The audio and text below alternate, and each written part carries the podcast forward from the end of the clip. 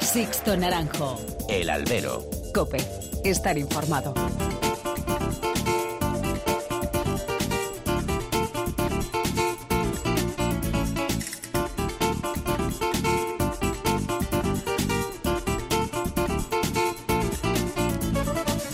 ¿Qué tal? Muy buenas y bienvenidos a esta nueva emisión del Albero, la cita con los toros que tenéis todas las semanas aquí en cope.es. Recibido un cordial saludo de quien nos habla de Sixto Naranjo en nombre de todo el equipo que realiza este programa. La temporada 2019 ya ha echado a andar. A Javier en Madrid ha supuesto el pistoletazo de salida una temporada en la que si uno habla con los aficionados debería ser por enésima vez la temporada de los jóvenes y de las novedades que vienen empujando fuerte. ¿Os suena esta cantinela? Pues iros olvidando. ¿Habéis leído ya los avances de las primeras ferias de la temporada? Pues ahí lo tenéis. Más de lo mismo. No hay imaginación, no hay relevo, no hay intención de abrir carteles. Seguimos anclados en ese sota caballo rey de siempre. Incluso toreros, sin más méritos que su apellido, o quien, quien gestiona su carrera, tendrán mejor trato y mejor cartel que aquellos que se lo han ganado en el ruedo. De nada sigue valiendo que toreros jóvenes sigan llamando a las puertas de las empresas cuando éstas siguen mirando más por sus intereses cortoplacistas que por el día de mañana. Seguimos sin esa clase media que sostenga el incremento de festejos que poco a poco, pero de manera sostenida, se viene produciendo año a año. Seguimos sin que los jóvenes, más allá de Roca Rey, sean conocidos por el gran público cuando acuden a una plaza de toros. Empresarios y figuras deben ser conscientes del legado que deben dejar a la fiesta en el futuro. Ellos también son responsables, con sus acciones actuales, de lo que ocurra de aquí a unos años. Comenzamos. Sixto Naranjo. El albero. Cope estar informado.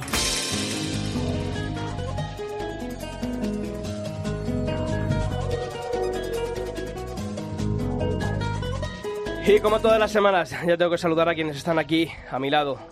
Pilar Abad, ¿qué tal? Muy buenas. ¿Qué tal, Sisto? Buenas. Y Julio Martínez, ¿qué tal? Buenas, tardes, Sisto, ya hemos empezado. Pues ya hemos empezado. Ahí ya. En Ajalvir, bueno, pues hay que comenzar, como hacemos todas las semanas, a conocer en forma de titulares los principales temas que ha dejado el mundo del toro durante esta última semana. Sánchez Vara y Fernando Adrián son los triunfadores de la Feria de San Blas de Ajalvir, celebrada este fin de semana. Un mano a mano entre Manuel Escribano y Pepe Moral ante toros de Miura será el cartel estrella de la Feria de Valdemorillo. La Plaza Francesa de Istres presenta su feria taurina apostando un año más por las figuras y con la alternativa de novillero galo Adrián la plaza de toros turolense de Cella será gestionada esta temporada por la empresa Tauro Management. Y el novillero gaditano José Ruiz Muñoz intentará reganzar su carrera tras un año parado junto a su nuevo apoderado, José Luis Pelaita. Y ya sabéis también, como todas las semanas, que abrimos canales de comunicación entre vosotros y esta redacción. Lo tenéis fácil siempre. Mails y redes sociales, Pilar. Empezamos con, eh, con el correo albero.cope.es o toros.cope.es. En Facebook, muy fácil, buscáis Albero Cope y en Twitter, arroba Albero Cope. Bueno, pues hemos querido conocer lo que se ha dicho en las redes sociales en estos últimos días sobre qué opinan los aficionados sobre sus carteles de la Feria de Valdemorillo, la Feria de San Blas que va a comenzar el día 4 y se va a alargar después el 8 y el 9 de febrero. Pues el primer comentario que hemos recogido es de Carlos Robledo, que está feliz, dice que, que él cree que está bien que se apueste por ganaderías turistas como la de Miura. Patricia Montes nos decía que irá al mano a mano entre Escribano y Octavio Chacón porque habrá competencia entre ambos. Y Santiago Ruiz opinaba, y yo me sumo a él, que dice que siempre apetece ver a un torero como Curro Díaz. Pues ya sabéis, albero.cope.es, toros.cope.es y nuestras redes sociales. Os seguiremos leyendo. Sixto Naranjo. El albero. Cope. Estar informado.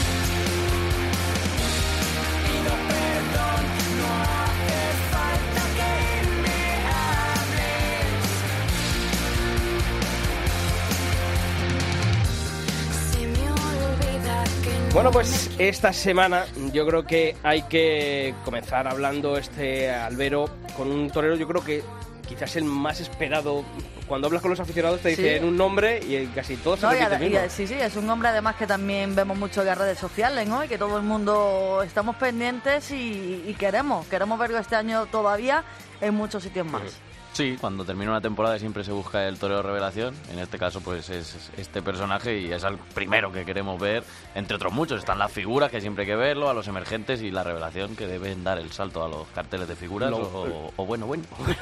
Lo bueno es que le vamos a ver eh, pronto porque va a ser uno de los eh, protagonistas de la feria de invierno del Palacio Vistalegre. Como ha dicho Julio, fue el torero revelación de la pasada temporada y sobre todo con ese colofón, esa salida a hombros en la última feria de otoño en las ventas. Emilio de Justo, ¿qué tal? Muy buenas, torero.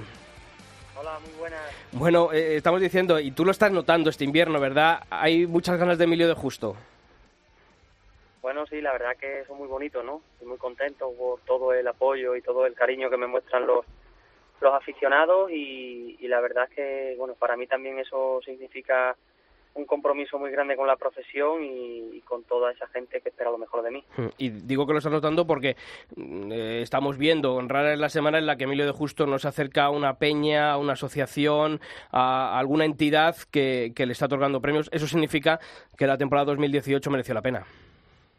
Hombre, ha sido una temporada muy importante, ¿no? Muy bonita, porque ha habido, ha habido, bueno, tarde yo creo que, que de mucha importancia, ¿no? Y, y yo creo que tanto los aficionados como la prensa han sabido verlo y eso a un torero pues también le hace le hace creer aún más en él, ¿no? Entonces ha sido mi caso, ¿no? Que ha sido una temporada en la que creo que, que bueno, que ha habido ha habido cosas muy muy importantes y, y poquito a poco, bueno, pues ha venido esa recompensa que, que soñaba desde que desde que era niño y empecé en esta profesión. Mm. Fíjate que hoy, Emilio, eh, leía un- en, el, en el 6 Toro 6 de, esta semana un reportaje de nuestros compañeros hablando de, los toreros, ¿no? Que, que tienen que hacer las Américas, pero no a las Américas que conocemos, ¿no? A las ferias de, de relumbrón, ¿no? A las plazas importantes de, de México, de Perú o de Colombia, sino los aquellos que, que, como en tu caso, un día tuvisteis que que hacer el petate e iros, bueno, pues a, a- intentar torear, ¿no? En, en unas plazas, en un circuito mm, también, eh, bueno, pues más modesto de, de esos países.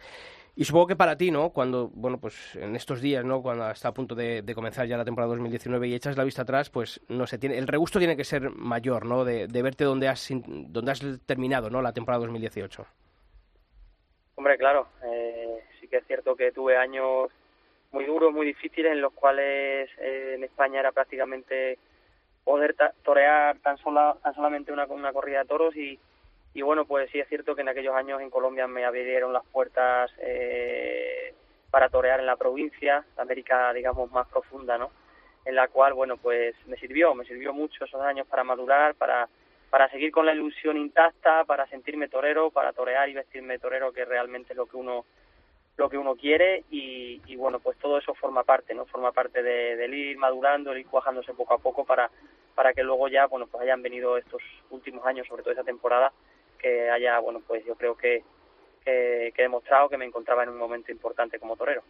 Emilio, eh, bueno, parece mentira por, por decirlo así, ¿no? Que después de tanto tiempo, pues eh, haya llegado, ¿no? Eh, como bien decías tú antes, ¿no? Esa recompensa. Pero también es cierto que, somos muchos y sobre todo aficionados que es verdad que temporadas anteriores tampoco se han olvidado de ti, ¿no? Eh, no ha sido un camino fácil y yo no sé si en algún momento, Emilio, mm, pensaste en, bueno, pues eh, lo he intentado, ahí he hecho lo que he podido, eh, pero ya esto se ha acabado, ¿no? No sé si pensaste en algún momento en, en abandonar.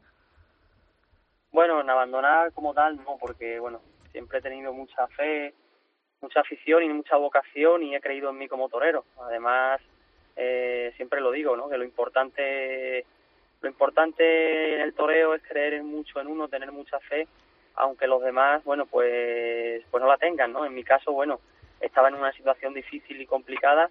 Sí es cierto que he tenido a muchísimos aficionados y a muchísima gente que, que siempre me, me ha dado mucha moral y me ha apoyado y siempre, bueno, me han, digamos que, que me han mantenido con esa ilusión de que, de que podía ser capaz de darle la vuelta a la situación, ¿no?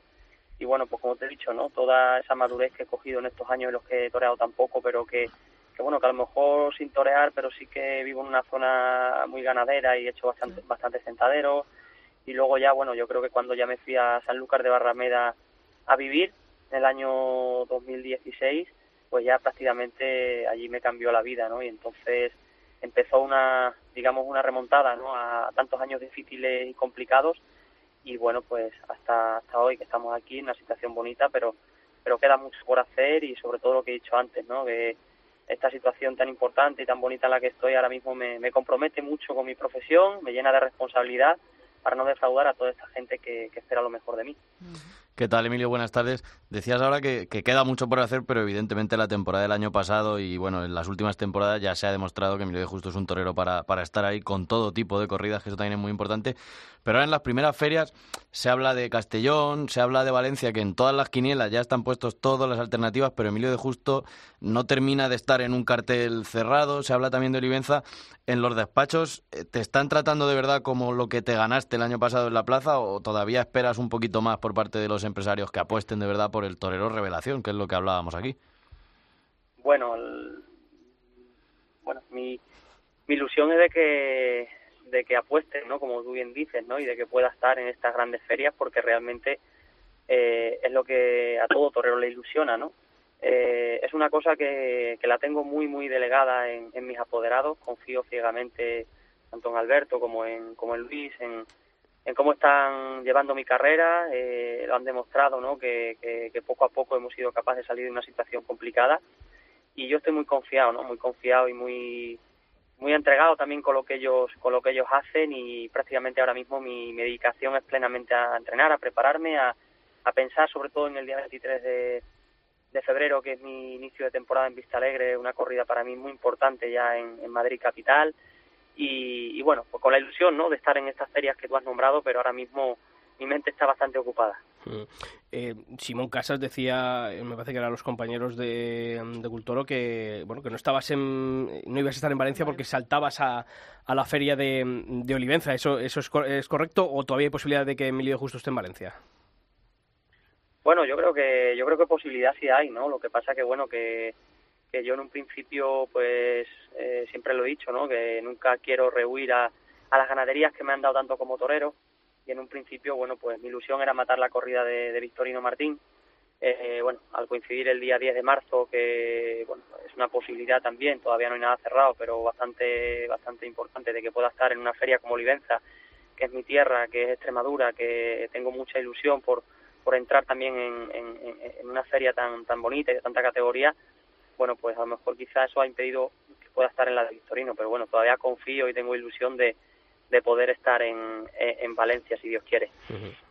Lo que está claro y lo has dicho, ¿no? La temporada mmm, comienzas en Vista Alegre, en esa, en esa vuelta, ¿no? Después de, tu triunfo. Y yo creo que el año pasado esa corrida de, de Victorino en, en, Vista Alegre fue la que mucha gente mmm, terminó de entrar por el aro, ¿no? Con Emilio de Justo.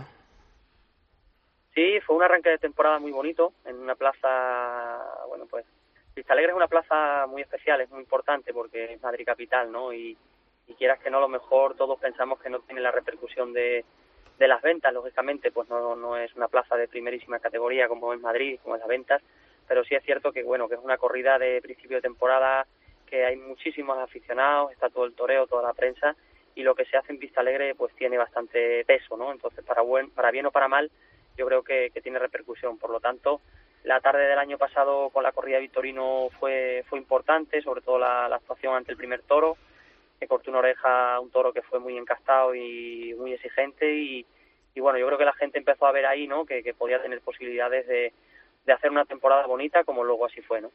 Emilio, una vez que se consigue, bueno, pues todo lo que has luchado, ¿no? Durante, durante todos estos años, eh, ¿hay cierto temor o, en la cabeza, ¿no? Quizás esa sensación a lo mejor de, de bueno, pues un posible fracaso o, o volver atrás o, lo que ha pasado ya está y ahora disfrutar el momento, intentar eh, seguir, eh, o sea, seguir elevando, seguir ascendiendo y, ya lo, lo, pasado ya, ya está o, o está o se queda ahí, se queda ahí guardado un poco. No, por supuesto, ahora mismo mi mente y mi ilusión está en cada vez en cada vez conseguir más, ¿no? De lo que me he propuesto, de lo que he soñado y de lo que creo que soy capaz, que soy capaz de bastante más. Mm. Por lo tanto, bueno, en un torero siempre la mente, pues quizás puedan existir en la mente de todos los toreros dudas, inseguridades en momentos determinados, porque es una profesión que es muy difícil, ¿no? Pero pero yo creo que, que lo importante es que lo que se va consiguiendo, yo creo que te llena también de seguridad y de moral para, para creer en uno y para ser capaz de, de poder conseguir más cosas en esta profesión, ¿no? Hmm. Antes hablabas esto de, de, los premios, ¿no? De que, bueno, Emilio de Justo lo, como torero revelación del año pasado y descubrimiento para, para el gran público, más, más, por así decirlo, porque para el aficionado Emilio de Justo ya lo sabíamos de, de otros años que, era un buen torero. Mm, el otro, hace poco te dio un premio del, del premio Enrique Ponce, Club Bayar, y resulta un poco chocante, ¿no? Que, que, un torero que todavía está en activo le dé un premio a otro torero que todavía está en activo. Y lo que todavía resulta más chocante es que a pesar de, de, esa foto, eh, yo creo que es muy complicado que Emilio de Justo vaya a entrar en los carteles en los que está Enrique Ponce, por cómo está el sistema o por, por lo que sea, o por el tipo de corrida. Pero ¿cómo lo ve eso Emilio de Justo? Es decir, me da un premio, pero, pero es lo más cerca que lo voy a tener prácticamente, o no sé, o, o si lo ves como bueno, un rival. O... Eh, es, un, es un premio de mucha categoría, un premio muy importante para mí, eh, y encima que te lo entregue una una primera figura del toreo como es el maestro Enrique Ponce, al cual, bueno, igual que a muchos de su generación, he admirado tantísimo, ya para mí eso tiene un respeto y una importancia muy grande. Lógicamente, pues mi ilusión y mi y mi bueno y mis metas es poder estar en carteles con, con toreros como él, ¿no? Lógicamente, ¿no? Pero bueno, sé que eso poco a poco tengo que ser capaz de ganármelo en la plaza, de seguir dando motivos y de que bueno, los empresarios, el aficionado y la gente vea que, que, mis condiciones son las necesarias para poder compartir cartel con, con, toreros de esta talla, ¿no? Por lo tanto, bueno, lo único que me queda es prepararme, seguir la línea que, que llevamos y el nivel de triunfos y todo todo con el tiempo yo creo que, se puede llegar a conseguir, ¿no? Emilio, además eh, te he escuchado decir que, nunca vas a olvidar las ganaderías que, te han hecho llegar don, donde estás. Yo creo que es importante, ¿no? Sobre todo en estos momentos en los que muchas veces los aficionados critican que, las figuras solamente, bueno, pues eh, tengan una baraja de tres, cuatro ganaderías. Yo creo que eso cae bien, ¿no? Para el aficionado, eh, el intentar torear cualquier tipo de toro, cualquier tipo de ganadería y encima triunfar con ello. Hombre, creo que es importante. A mí eh, hay ganaderías en estos últimos años, sobre todo en este año, pues he conseguido triunfos muy importantes con, con ellas. Me he dado cuenta de la repercusión de, triunfar con ciertas ganaderías por la importancia que le da al aficionado y que, y que le da a todo el mundo. Y que luego hay una serie de ganaderías que a lo mejor, bueno, están un poquito etiquetadas como turistas o ganaderías duras, pero, pero hay una serie de ellas, a lo mejor no todas, desgraciadamente, pero una serie de, de, de ganaderías que, que, saltan toros bravos, encastados, importantes para poder triunfar y para poder, sobre todo, entregarte y apostar. Y eso es lo que poquito a poco creo que me ha hecho llegar hasta aquí. Por lo tanto, eso sí es cierto que no, no lo olvido y que sé que esas ganaderías pues tienen que estar presentes, ¿no? tienen que estar presentes en mi en mi temporada y en mi en mi toreo. Lógicamente, bueno, pues también me gustaría entrar en en otros carteles y en otras ganaderías que a lo mejor pues bueno, pues siempre apetece, ¿no? Por, por, la, no por la facilidad, porque a lo mejor en cualquier sitio te sale un toro bueno, un toro malo, en cualquier ganadería, ¿no? Pero sí es cierto que, me gustaría ser un torero abierto a poder matar todo tipo de ganaderías y, poder expresar mi, digamos, mi dimensión como torero en todos los aspectos, ¿no? En capacidad y en, en concepción artística, ¿no? Y son tan duras, Emilio, esas ganaderías, porque, o sea, es diferente prepararse a lo mejor para matar una de, de Vitorino, de un encaste de los considerados turistas, que matar otra, porque claro, ahora en Vista Alegre eh, son dos del Puerto, dos de Vitorino y, y, dos de Parladé. ¿Te preparas pensando en el que te puede tocar o eso cómo, cómo funciona? Bueno, pues ahí ya vemos un poco la, la mi ilusión y mi, mi intención, ¿no? De estar abierto a, a todo tipo de, de encaste y de ganaderías.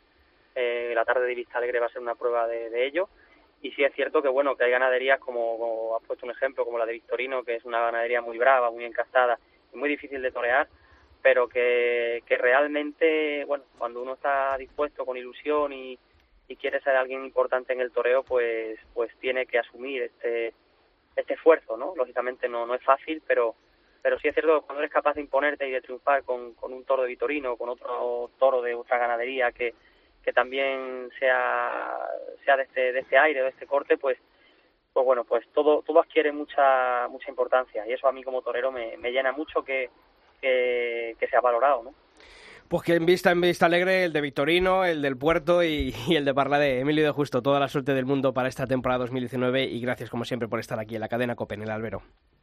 Pues muchas gracias a ustedes, un abrazo. Sixto Naranjo. El Albero. COPE estar informado.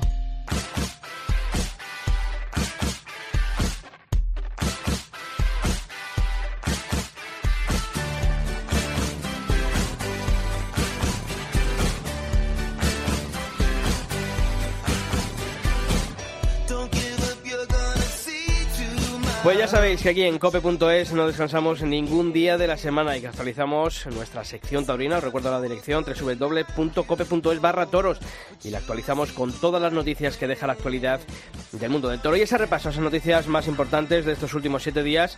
Pilar, vamos a comenzar hablando de las ventas, que ya planifica su inicio de temporada. Serán tres las novilladas que abrirán el curso en el coso venteño, los domingos 24 y 31 de marzo y el 7 de abril. Para el domingo 14 de abril, domingo de Ramos, lidiará por tercer año consecutivo en esta fecha la ganadería de Victorino Martín. Y la próxima feria, la Feria de San, de San Isidro, ya tiene sus fechas. Irá desde el martes 14 de mayo hasta el domingo 16 de junio. Carteles se van a presentar el viernes 22 de marzo. No quiero echar la cuenta de los días que hay entre el martes 14 de mayo y el domingo 16 de junio. Déjalo, ya ya no haremos las cuentas. Y de las ventas nos vamos de la Comunidad de Madrid, nos vamos hasta Valdemorillo, cuyo ayuntamiento se ha hecho empresa para cerrar la feria de San Blas. Julio. Eso es, el coso de la Candelaria cogerá una novillada con picadores y dos corridas de toros. La novillada será ya el lunes de la semana que viene, el 4 de febrero, con novillos de ato blanco para García Navarrete, Rafael González y Marcos. Y ya el fin de semana, el sábado 9 de febrero, los toros serán de la Palmosilla para Curro Díaz, Juan del Álamo y Román. Y el 10 de febrero, el más esperado por casi todos, que es el mano a mano con los toros de Miura entre Manuel Escribano y Pepe Moral. Y nos vamos hasta Francia. Allí nos informaba este fin de semana nuestro compañero Claudio San Nicolás, la feria de Istres que se va a celebrar entre el 14 y el 16 de junio. Y ya tiene carteles también, Pilar. Y entre los aliciantes del abono de esta feria de Istres está la presencia de figuras como el Juli, Rocarrey, Enrique Ponce o Sebastián Castela, así como la apuesta de diestros jóvenes al anunciar a Luis David Adame y al novillero galán Adrián Salén, que tomará la alternativa. La feria de Istres también tendrá una corrida de toros de tinte torista con el hierro francés de Valverde, ante el que actuarán mano a mano Octavio Chacón y Javier Cortés. La semana pasada no hubo capítulo de apoderamientos, pero esta sí, lo retomamos. Sí, con el novillero gaditano José Ruiz Muñoz, que va a ser apoderado en esta temporada 2019 por el empresario José Luis Peralta. Ruiz Muñoz, que hay que recordar que es sobrino nieto nada más y nada menos que de Curro Romero, que busca relanzar así una carrera que se encontraba prácticamente varada en las últimas campañas. Y como hacemos también todas las semanas, abrimos capítulo para vosotros, para los aficionados, las peñas, las asociaciones taurinas, que en este invierno continuáis manteniendo viva la llama de la afición con todas las actividades que programáis. Para hacernoslas llegar, ya sabéis, tenéis los dos correos de ese programa, albero.cope.es y toros.cope.es. ¿Por dónde empezamos? Pues la Asociación del Toro de Madrid, que cierra este jueves su ciclo de tertulias invernales con la presencia pues, bueno, pues de Sisto Naranjo, director del Albero, y con Chapu a Paulaza. Y la charla comenzará a las 8 de la tarde en el restaurante Puerta Grande. Ya tengo preparado el escudo y la coraza. El smoking. Tampoco lo que tanto. Y el domingo 3 de febrero, este próximo domingo, la segunda charla del ciclo que organiza la Peña Taurina Las Majas de Goya en la sala Antonio Bienvenida de las Ventas. Participarán los ganaderos Vitorino Martín, Ricardo Gallardo de Fuente Imbro y José Escolar, junto al presidente de la Plaza de Toros de la Maestranza, José, Luco, el, José Luque. El coloquio comenzará a las doce y media del mediodía. claro. Y una novedad de cara a la semana que viene. Apuntaroslo con una periodicidad quincenal. Os vamos a proponer que hagáis vuestras preguntas o trasladéis vuestras dudas a la Fundación del Toro de Lidia. No sé, queréis preguntar cuáles son sus objetivos, cómo os podéis hacer miembro de la Fundación, por qué la Fundación no entra en los problemas que atañen a los sectores del mundo del toro. Bueno, pues cualquier duda sobre la Fundación, aquí os los vamos a resolver con la ayuda de un miembro de la Fundación del Toro de Lidia. Para ello, pues tenéis varias maneras de hacerlo. Nos podéis enviar un mensaje de voz al número de WhatsApp del programa. Apuntad 667 540 671. Os repito, 667 540 671. También lo podéis hacer llegar a través de los correos del programa albero.cope.es y toros.cope.es. A lo largo de toda la semana os lo iremos recordando en nuestras redes sociales para que hagáis vuestras preguntas a la Fundación y la Fundación responderá aquí, en el albero, a partir de la próxima semana. Esperamos vuestras preguntas.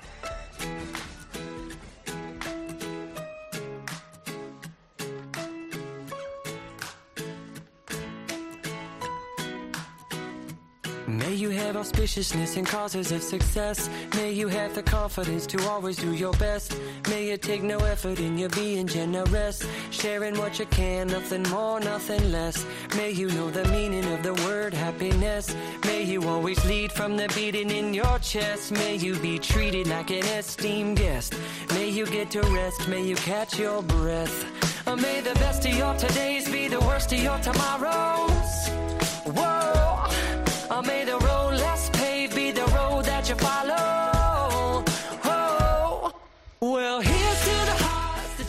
Bueno, pues yo quería hablar ahora con, con, un loco, porque según está la situación del mundo del toro, una persona joven que decida eh, meterse en el campo del empresariado taurino, si para mí ya es loco uno que quiere hacerse torero, yo creo que ahora mismo es, está más loco el, Complicado, el que, sí, el sí, que la quiere verdad, joven, loco y además que gusta los toros, que tiene todo. tiene afición, que yo creo que esa es la buena base para, para trabajar y por lo menos hacerse un hueco en este mundo del toro. Es un valenciano que estos días mm, pues, ha hecho con la gestión de la Plaza de Toros de Cella en Teruel. El año pasado, aquí en la Comunidad de Madrid, eh, dirigió, gestionó la Plaza de Toros de Velilla de, de San Antonio y vamos a hablar con él, ¿no? Porque va a ser el empresario más joven de nuestro país en la organización, en este caso, de una feria de novedades. Es Luis María Garrido, es el empresario de Tauro Management.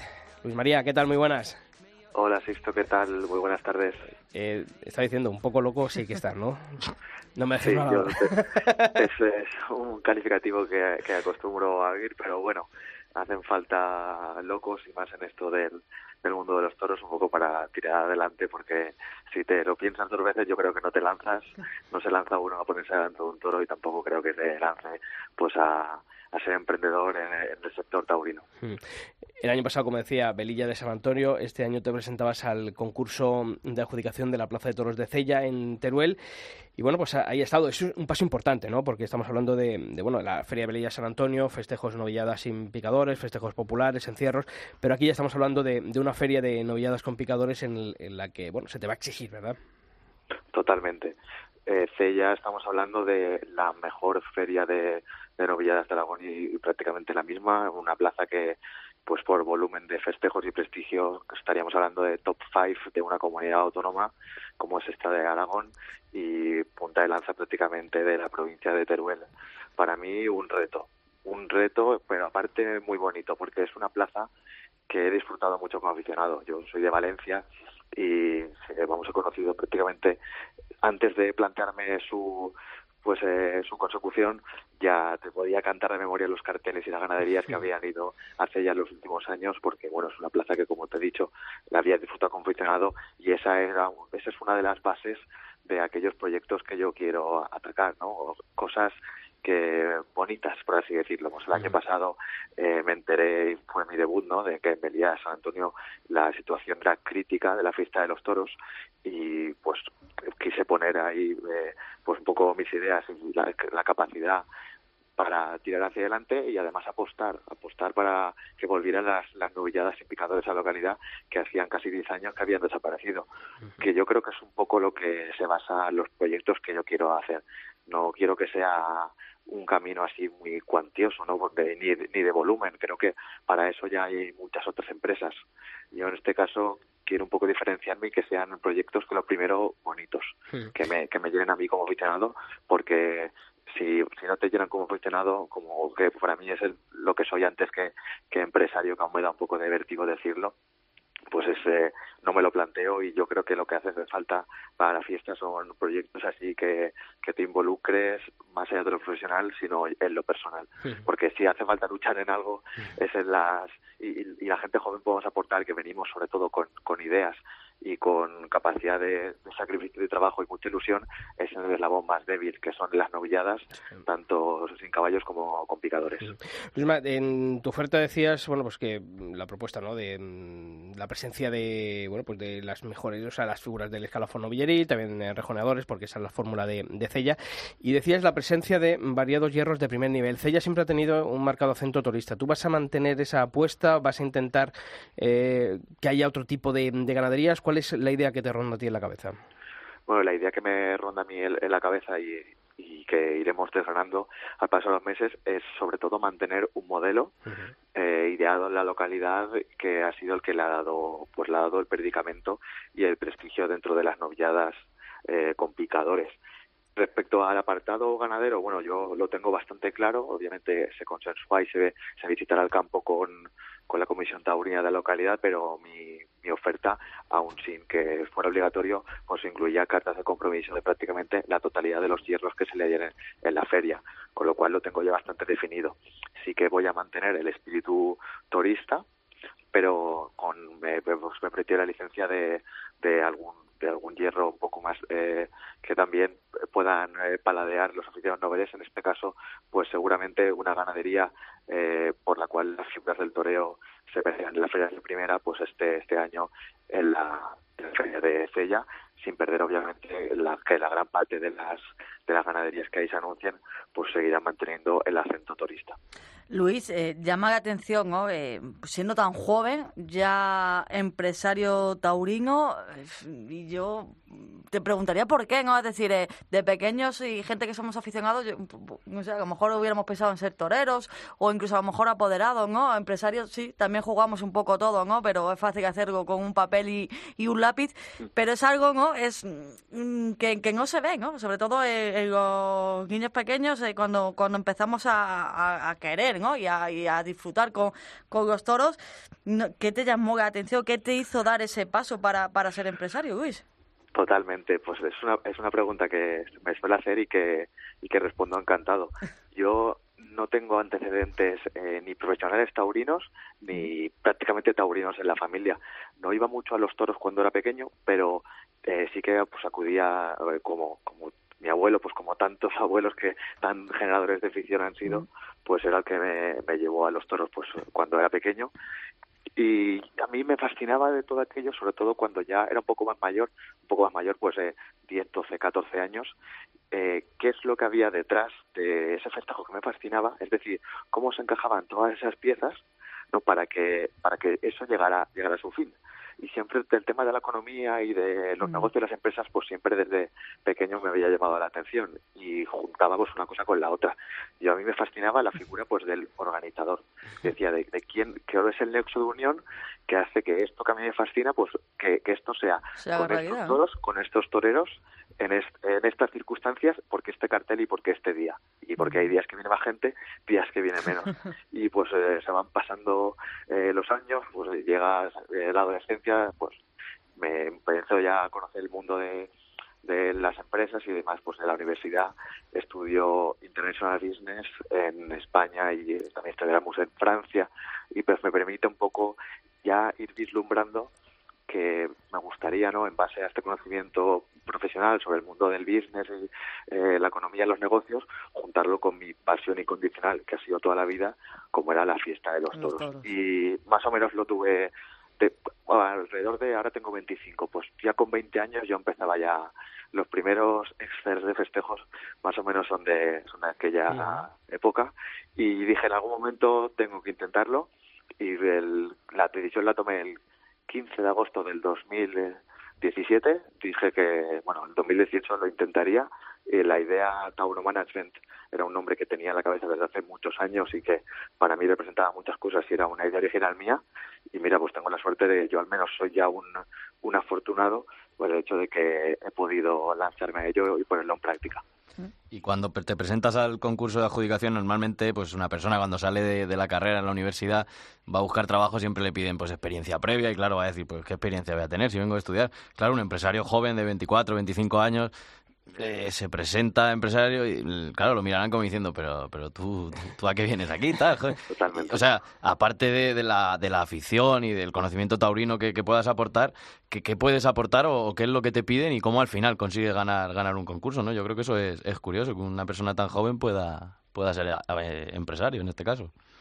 Pues sí, yo en este caso eh, me encuentro que en eh, la gran mayoría de los pliegos pues eh, tengo un hándicap muy fuerte, Bueno, tan fuerte que en muchos no me permitiría participar aunque quisiera, como es la solvencia técnica. Es decir, pues eh, te requieren unos años de experiencia, una organización de que, pues unos festejos en plazas de cierta categoría o un volumen de facturación eh, pues que suele suele ser alto para llegar a solamente facturación taurina a través de la, de la empresa con la que te presentas. Pero en este caso en, en Cella, bueno, pues no he tenido la suerte de que no, no habían esas barreras de entrada, ¿no? Pues esas, esa solvencia técnica. Además el concurso pues fue por invitación, se invitaron a cuatro o cinco empresas. Así que pues yo supuse cuando me comunicaron que, que la mía era una de las empresas que, que se iba a invitar, pues que habrían tenido en cuenta de que si ponían, si de verdad querían que participara, si ponían solvencia técnica, pues no iba a poder participar. Pues eh, Luis María, también eh, comentabas tú al principio, eh, el eslabón quizá más débil de toda esta cadena, ¿no? Que, que es el mundo del toro, son estos festejos, ¿no? De, de, promoción, estas novilladas con sin picadores. Hemos visto, ¿no? El número tan grande, ¿no? Que se han perdido, sobre todo a raíz de los años de, de la crisis. ¿Cuál crees que puede ser el, el modelo de gestión para intentar salvar eh, este tipo de plazas, este tipo de, de festejos? Para mí el, el modelo de gestión se, no, no hace falta eh, ideas o lanzarse a hacer un brainstorming. ¿O en, o en qué, ten, o en qué tendría que cambiar el, el, sector o qué reclamaciones habría que, o medidas habría que tomar sí, a nivel yo creo que sectorial? Es, es, algo tan básico como adecuar eh, una insostenible estructura de, de ingresos y gastos. O sea, eso es algo que no hace falta más que coger, recapitular eh, los costes de, de, llevar a cabo un festejo de este, de este calibre, ver cuál es el, porque esto es muy importante, ¿no? El, el valor eh, el, o el, el, el valor que le otorga la afición, es decir, lo que están dispuestos a pagar por festejos así, y ahí uno no hace falta más que, que echar eh, sumas y restas para saber que el modelo es, insostenible y el verdadero peligro para mí es ese, ¿no? De que, bueno, que ella sale porque hay una comisión teoría en el ayuntamiento que apoyan, como hay muchísimas, muchísimas otras localidades, pero el verdadero riesgo está en que el día en el que, por una cosa o por otra, esto llegara a su fin, eh, nos vemos con una reducción drástica y la desaparición de, de esto que, so, que son milagros, sí, pero eh, no tienen por qué ser para siempre. O sea que yo un poco desde mi humilde posición, porque soy el último de la fila, pues eh, que es otro llamamiento más a que a que los que de verdad tienen poder en esto pues eh, de verdad nos, nos pongamos de, acuerdo de una forma para intentar que el que el modelo sobre todo se adecue eh, y, también que que es muy bonito pedir novilladas no pero yo soy ante, antes de todo soy aficionado y como pido novilladas yo intento que los cerca de 50 festejos que veo en directo a lo largo de la temporada, a lo largo de toda España, pues eh, al menos un 50%, un 60% sean novilladas picadas o sin picar. O sea, yo como, como empresario tengo una, una misión ¿no? en este tema, pero como aficionado, que es mi, mi faceta, mi vertiente eh, principal, y espero que así lo sea mucho tiempo, tengo también la obligación de acudir a estos festejos, porque de nada sirve eh, pedir que, se, que, se, den si luego la afición no está respondiendo. Y si se hacen, se hacen cosas, ¿no? Eh, pues bonitas, importantes, con precios ajustados, y ahí la afición debemos responder. O sea que es una parte de tanto de compromiso, sobre todo compromiso a nivel profesional y sectorial, a todos los niveles, una integración vertical total para llevar a cabo una reestructuración en lo que se pueda cada uno para intentar aligerar un poco la estructura de costes y sobre y estoy seguro de que eso junto con eh, pues un poco de darle imaginación y ciertos alicientes a estos festejos porque uno le puede dar la categoría a un festejo que le quiera dar. Y, yo creo que eso, por ejemplo, lo vimos en, en Belía de San Antonio, que a mí hubieron eh, banderilleros de esa novillada que me dijeron, he toreado corridas de toros en plazas de segunda que estaban muchísimo menos movidas y promocionadas y había visto por ahí mucho menos que la novillada esta que iba a torear en la portátil de Belía de San Antonio. O sea que también tenemos que darle categoría a todo lo que sea. Y, que y, a cabo, y promoción, y promoción, que eso, eso falta, falta mucho. Oye, Luis, nos contabas antes un poco, ¿no? por qué ser empresario, eh, pero también habría que preguntarte si, no sé, si te lo esperabas, cómo lo habías imaginado, eh, cuál ha sido la mayor sorpresa que te ha llevado o decepción, ¿no? Y, y qué es lo que resulta más difícil, ¿no? Para un empresario, sí, porque, porque esto cuando todos el, teníamos... el, el, que se, el que una cosa verlo desde fuera claro. a verlo desde dentro, las claro, desilusiones que, que, nos llevamos. Y una vez que empieza, no sé, ¿no? Que, ¿cómo, ¿Cómo ha sido todo? ¿Cómo está siendo todo, Luis? Bueno, yo tengo que reconocer, y no, no tengo que engañar a nadie, pues que lo estoy disfrutando muchísimo. Esa es la premisa principal. Cuando uno se, embarca a un proyecto profesional que, aparte de su profesión, es su pasión, pues eh, tiene mucho ganado.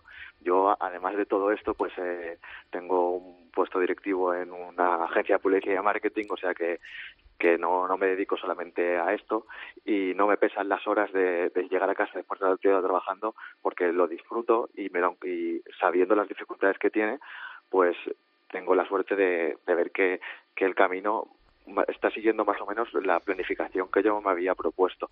Si bien no esperaba eh, dar novilladas picadas tan pronto, ni mucho menos ganar Cella, ¿no? Porque habían empresas muy fuertes y, sin ir más lejos, pues eh, una empresa eh, muy muy fuerte como es actualmente Tauro Moción era la que estaba gestionando y, y estupendamente bien los designios de esa plaza y se presentó al concurso. No tenía pensado mm, que, bueno, sabía que la oferta podía ser ganadora, ¿no? Pero esto sí que un poco me adelanta los plazos, pero sí que tengo que reconocer que un poco va todo según lo previsto y una sorpresa muy positiva que me he llevado de, pues, de estos primeros eh, años o compases de la experiencia profesional es que aun siendo tan joven el respeto, no, eh, la cercanía y, y la colaboración, pues tanto de ganaderos como de profesionales, apoderados, que cuando han visto que las cosas han, han ido bien, y además eso se junta con, con juventud, con afición y ganas, pues me han puesto todos muchísimas facilidades cuando yo, eh, cuando empecé a reseñar para, vamos, tanto este año como el anterior, no, o sea, prácticamente lo que hacía era entrar a la página de, de las agrupaciones ganaderas de la Unión de Criadores de Lidia, por ejemplo, buscaba el teléfono y llamaba, no tenía ninguna referencia, no tenía eh, nada de camino hecho. Y me ha sorprendido mucho, pues como desde la gran mayoría de los de los sectores eh, y gremios taurinos, pues eh, les han dado igual la falta de, de experiencia, ¿no? O la falta de que, de que haya un respaldo detrás, sino han visto trabajo, han visto afición y juventud y, no tengo ninguna queja de cómo me han acogido y me han tratado todos los, todos los gremios y las agrupaciones taurinas, pues con, con, mucha categoría y ante todo agradecido. Pues Luis María Garrido sigue con esa ilusión, sigue con esa afición y mucha suerte en esta aventura que vas a emprender en Cella y en todas las plazas que puedas ir gestionando. Un fuerte abrazo y muchas gracias. Muchísimas gracias a vosotros por la oportunidad de, de hablar aquí. Un fuerte abrazo. Sixto Naranjo. El Albero. Cope. Estar informado.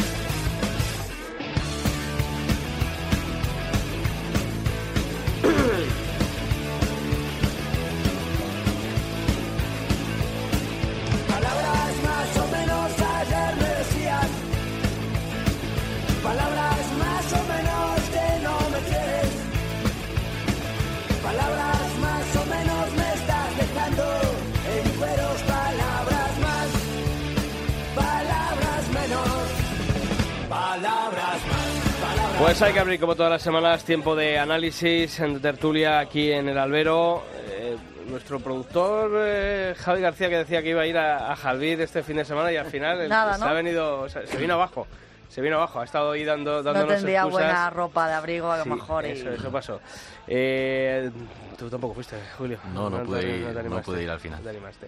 Bueno, yo estuve a la novillada eh, sin picadores, para que luego diga que no hay afición. Yo me fui a la novillada sin picadores. Me han hablado muy bien de, mm, de la Magóngola, por ejemplo, que estuvo bien el Domingo. Domingo. De Fernando Adrián, que el sábado también eh, salió Cuatro orejas. hombros, cuatro orejas. La verdad es que bueno, pues ha sido el gran eh, triunfador. De Pacheco también el domingo que dejó, eso es lo que me ha comentado mi, mi compañero Carmelo, Carmelo López. Vamos a fiarnos de él, yo de Carmelo le tengo buena estima. Así que no lo, porque ya te digo, Javi que está ahí al otro lado del teléfono, de, de No la puedo, no puedo está ahí en la pecera riéndose, pero no De fue. Carmelo hay que fiarse. De Carmelo hay que fiarse, o sea, porque es albaceteño como tú, claro. Hombre, claro. Pues vamos a saludar a otro albaceteño, no sé si de este fiarme o no fiarme, Lorenzo del Rey, desde Copa Albacete, compañero, ¿qué tal? Muy buenas. Muy buenas tardes. Yo creo que sí que te puedes fiar, Sí, ¿eh? soy gente de fiar, los de Albacete. Ya ves, poco a poco nos estamos metiendo allí. No, no, o sea. la invasión silenciosa. bueno, pues eh, la otra invasión silenciosa, en este caso los de Ávila. Vamos a saludar a mi compañero eh, Marcos Sanchidrián, desde Cope Pinares. ¿Qué tal, Marcos? Muy buenas. Querido Sisto, muy buenas tardes. ¿Qué ¿Tú, tal? tú sí estuviste en, en Ajalbir? Estuve las dos tardes, sí, las dos Mira, corridas de toros. uno, por lo menos. ¿Qué- ¿A ti, a, ti, qué, ¿A ti qué te gustó?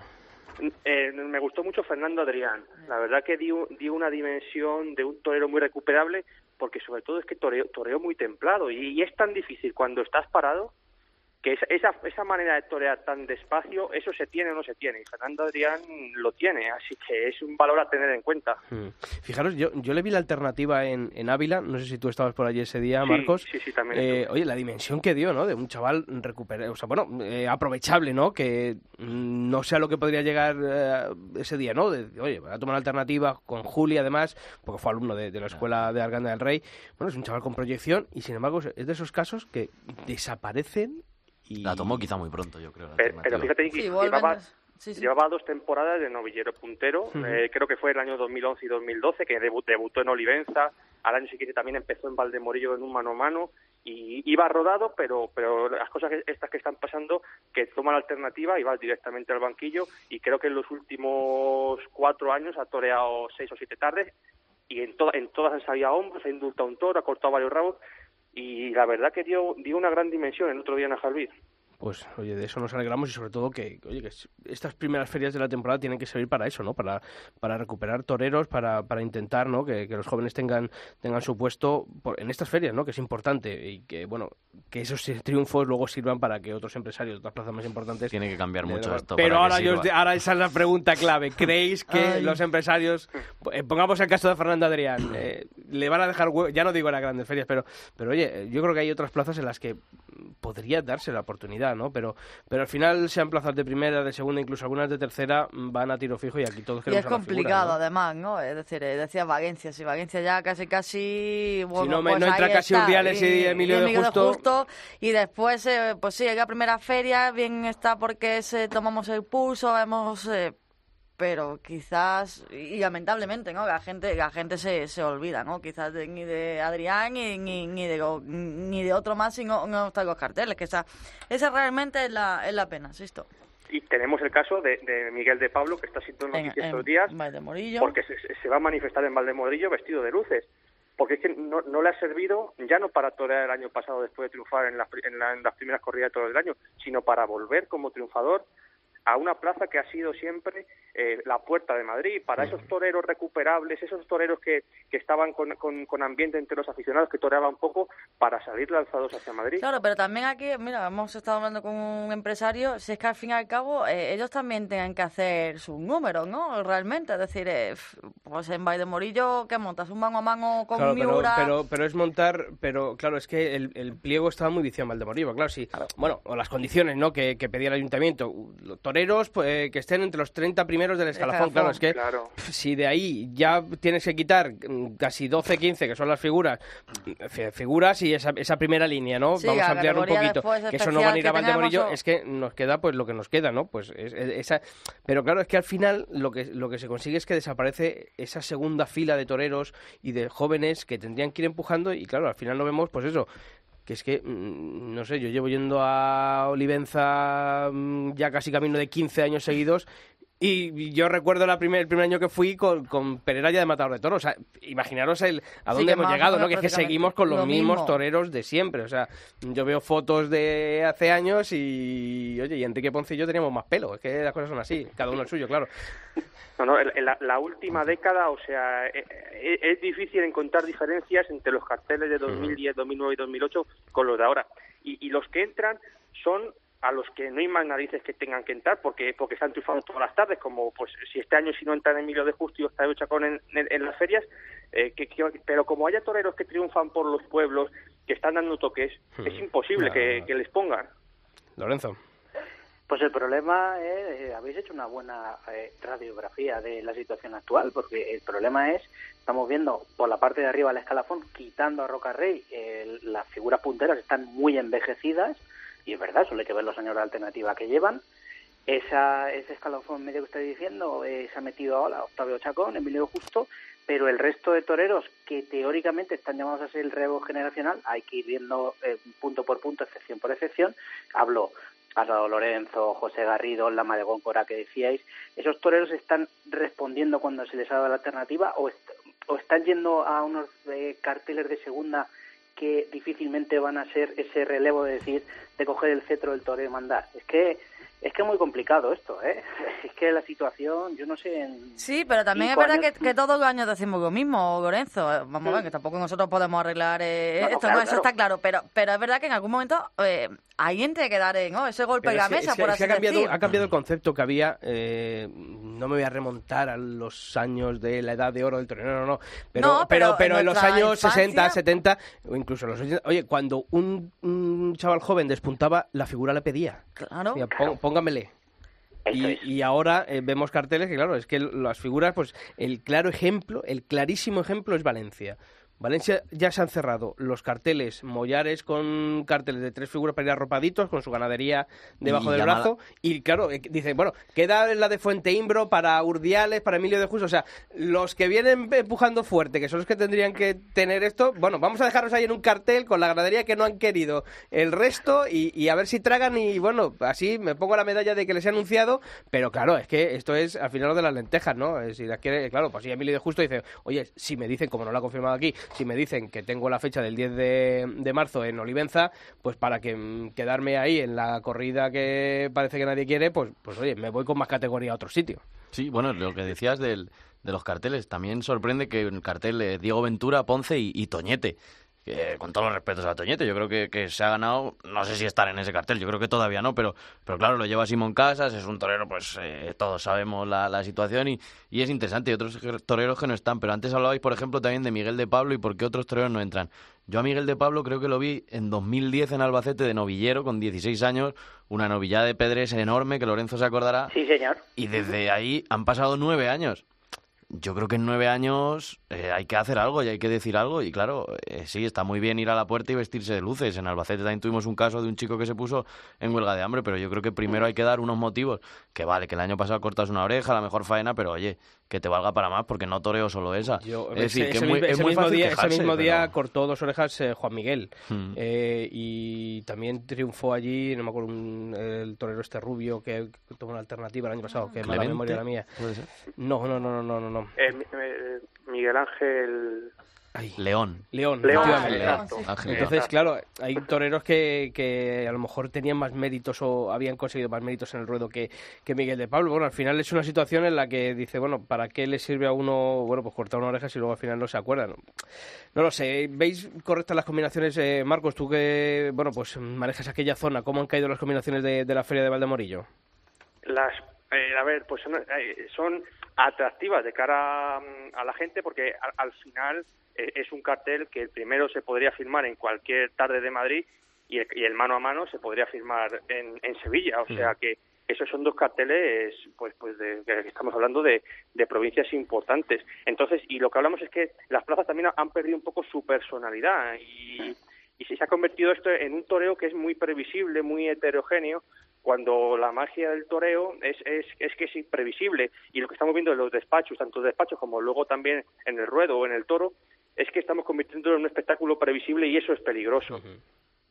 Eso es lo peor que puede y- pasar, eso está claro, vamos. ¿Y, y creéis, Lorenzo, crees que, bueno, en Valdemorillo ha sucedido una cosa, ¿no? La, la empresa constructora de la plaza se quedó con la gestión de- del costo de la Candelaria durante 50 años, al final, bueno, ha incumplido por desinterés, eh, por desidia, bueno, pues al final el ayuntamiento este año, el año pasado amagó, este año al final ha cogido las riendas, eh, hay gestión directa, ¿crees que este es el modelo? Eh, porque muchas veces lo hemos reclamado, ¿no? Va, gestión directa de los ayuntamientos, que eh, ¿crees que es el modelo de gestión apropiado? Vamos a ver, en ese caso en particular... eh, Aunque luego ande bien- por atrás a lo mejor Tomás entero, ¿eh? Claro, pero te quiero decir, en, en ese sentido, eh, yo me alegro que en Valdemorillo el- lo- los propios eh, políticos hayan reaccionado y han dicho, no, no, Valdemorillo tiene que seguir, es interesante, es importante que la fiesta de los toros que está feria de referencia y han echado, creo que hasta que hasta Podemos ha votado a favor, creo, Ujú. creo, creo recordar. Sí, sí, no, la izquierda, la izquierda con eh, Valdemorillo, no sé, eh, ¿cómo se llama, Marcos, el, el grupo de gobierno? El, Creo que son ve- vecinos por Valdemorillo, una cosa Sí, así, es un movimiento así que sí que es, es movimiento de izquierda. Uno de O sea, tantos. ese, ese milagro, ese milagro que ha obrado la tauromaquia ahí en Valdemorillo, eh, se tendría que conseguir, que si es que lo dice la ley de protección de la tauromaquia, ¿no? O sea, lo- los, políticos tienen deber de, promocionar la cultura y la tauromaquia es cultura, no tenemos que estar a estas alturas eh, diciéndolo, ¿no? Eh, yo creo que también decía Sisto que también depende de los pliegos que se hagan. Eh, yo creo que cuanto los pliegos se hagan para favorecer al espectáculo, favorecer a los aficionados sobre todo, pues bienvenidos sean. Cuando tú haces pliegos restrictivos que coartan el espectáculo y solo te dejan A, B o C, pues las opciones son A, B o C nada más. Hmm. Por cierto, y antes de que se me olvide, en Valdemorillo hemos hablado, va a estar la ganadería de Miura, que este año no va a venir a Madrid. Y si recordáis, el año pasado eh, publicamos en cope.es ese afeitado, ese positivo de un estado de, de Miura. Bueno, pues eh, según hemos podido saber, ese expediente está paralizado y según la ley de la Comunidad de Madrid, si a los seis meses no se ha tomado una resolución definitiva sobre ese caso, pues eh, prescribe. Entonces vamos a ver si alguno no se olvida de que hay, hay un caso de afeitado que dio positivo. Se Así traspapela. que sí, se traspapela, ¿no? Parece que, que al final, bueno, pues hay ciertos apellidos, ciertas, eh, ciertos nombres que, que pueden llevar a este tipo de, de cosas, ¿no? Y así está pasando, ¿no? Ese expediente está paralizado, lo recordamos. Eh, ¿Creéis que mm, en Valdemorillo puede, no sé, eh, verse algo en un mano a mano? Porque, hombre, a mí, me- a mí me parece más que interesante, más allá de, de que Miura, en Albacete vimos una corrida interesante dentro de una temporada que no fue eh, la más eh, puntera de, de Miura, pero sí que es verdad que en, en Albacete vimos una corrida. Y yo creo que, es- sobre todo, a mí es el cartel que Hay más me apetece, ¿no? sí. Eh, ese mano a mano entre Manuel Escribano y, y Pepe Moral, mm, yo creo que, porque no sé, a mí es que... Sí, porque puede a lo mejor, puede parecer que a lo mejor Pepe vaya un poquito tapadito ahí y sin embargo puede que dé que dé la sorpresa. Y bueno, Pepe Escribano. Morales des- No, no, no, pues digo, con Miura, claro, eh, en claro que despuntó. Y, y, y bueno, Manuel Escribano también lo hemos visto, ¿no? Con este tipo de, de, de ganado. Yo creo que los dos, eh, vamos, eso es un acierto de cartel, ¿no? Y los dos, eh, mm, si se da todo, lo que tiene que darse para una gran toro, tarde de toro. toro, yo creo Y que la sí, ¿no? Que esa va a ser, la, yo creo que la tarde de, de la feria de Valle de Murillo. Y la Y otra la tarde, perdón, es muy perdón. seria. Y la Sí, sí, hemos visto serio, fotos sí. y me ha Hay parecido. sí. Yo pensaba que iba a ser otra cosa. Digo, a lo mejor es Claro. eh, algo más que se ha quedado por ahí atrasado en el campo y. No, no, pero es una corrida que a priori, ¿no? Y, y en las fotografías parece que, que está acorde con, con la categoría. Y el otro cartel que hablamos, la ha hecho el ayuntamiento, bendito ayuntamiento. Yo creo que será la mejor feria que se haya hecho en Valdemorillo en la última década. Porque el otro cartel, Curro Díaz, dos puertas grandes en Madrid, Juan del Álamo, puerta grande en Madrid, Román, puerta grande en Madrid.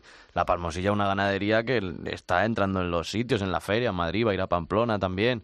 Luego el mano a mano de Miura, simplemente un mano... Bueno, lo del mano a mano lo, lo quitamos, simplemente ser una corrida de Miura en, en una localidad como es Valdemorillo, que no es una gran capital, es interesante. Y luego la novillada, que siempre pedimos una novillada. En Albacete tenemos dos, allí tienen tal, Villaseca. Pues no tiene que No, no, faltar la, claro. la novillada. Yo creo que bendita, bendita feria y lo tenemos aquí cerca. Sí, sí, efectivamente, muy, muy, muy cerquita. Pues nada, chicos, que como siempre ha sido un placer hablar de toros con, con vosotros. Lorenzo del Rey, compañero desde Copa Albacete, un fuerte abrazo. Otro y valor y al toro, amigos. Marcos Sanchidrián, también para ti, un fuerte abrazo y recordamos, los domingos en Copa Pinares, el albero, ¿no? Ahí nos escuchamos los domingos en Cope Pinares.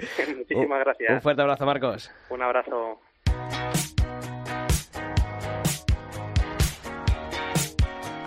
Bueno, pues está este fin de semana de tregua, pero el lunes Ya. ya, eh, la novedad de Valdemorillo y ya la semana que viene ya empezamos, aunque luego, bueno, habrá un paloncito hasta que llegue esa Pero feria ya, de, de ya invierno, es- pero ya sí. venga, no, no, ya no tanto, ya la espera- ya la espera es menor. Ese repecho ahí un poco. Volvemos de América, gracias a Dios. Sí, sí, también es verdad. Es gracias a Dios, volvemos de América. Bueno, queda todavía allí. eh, Verdad, queda. A ti te gustó el toro este que le dio José Tadame, ¿no? Por lo que veo, Sí, bueno, el toro, lo de toro lo has dicho tú, sí, quiero decir. un animal, ¿no? Un Que animal, era muy con dos cuernos. No era feo, pero como Era todo, distinto. pero era distinto, Era claro. distinto. bueno, pues habrá que mirar para esas cosas de América, aunque siempre querríamos que lleguen me- mejores noticias. Julio Martínez, hasta la semana que viene. si Dios quiere. Pilar Jabat, también a ti, hasta la semana que viene. Hasta la semana que viene, Sisto. Y a todos vosotros, ya sabéis, volvemos la próxima semana aquí en Albero, pero la información continúa todos los días de la semana en nuestra web en cope.es barra toros. ¡Feliz semana!